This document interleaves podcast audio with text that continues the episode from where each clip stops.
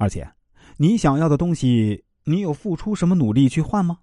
如果你自己什么都没做，就在那儿干等着别人把你想要的东西现成拿给你，这种不劳而获的想法，不是贪心又是什么呢？你想要坦诚，结果对方在某些隐私问题上回避了一下，你就觉得这个人不能要了。那你有先做到袒露自己的过往经历、所思所想吗？你想要关心，结果对方在某个下雨天忘了问你有没有带伞，你就觉得这个人不能要了。那你有先做到叮嘱对方天气降温要加衣服吗？你想要大方，那结果对方某个节日红包发少了，你就觉得这个人不行了。那你有先做到在这个节日给他准备什么惊喜吗？太多女孩子缺乏这种交换意识，而是理所当然的认为，那如果你喜欢我，想跟我在一起，我想要的这些东西，你就应该直接无条件做到。没能马上做到，那就是你不配。谁规定的？就是因为你是女性，你就该享受这些理所应当。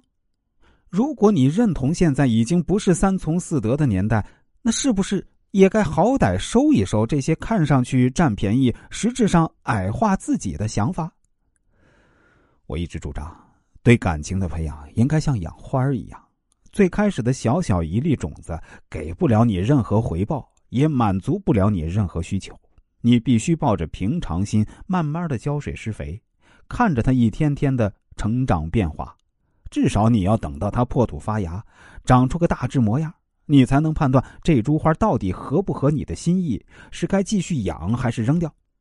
那如果你种子阶段也不浇水，也不施肥，啥都不做，然后看着这种子没动静不发芽就把它扔了，那你恐怕永远也养不出一棵可心的花来。当然，还有一个办法可以解决这个问题。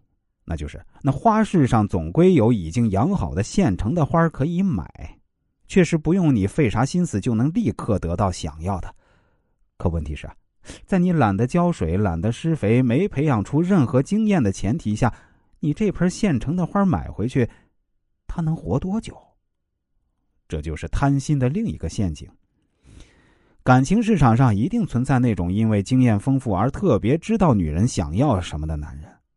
当这部分男人对你产生兴趣的时候，不光能现成给到你全部你想要的，甚至能给的比你想要的更多的，你会因为自己不劳而获的心理被溢出式的满足而很快陷进去。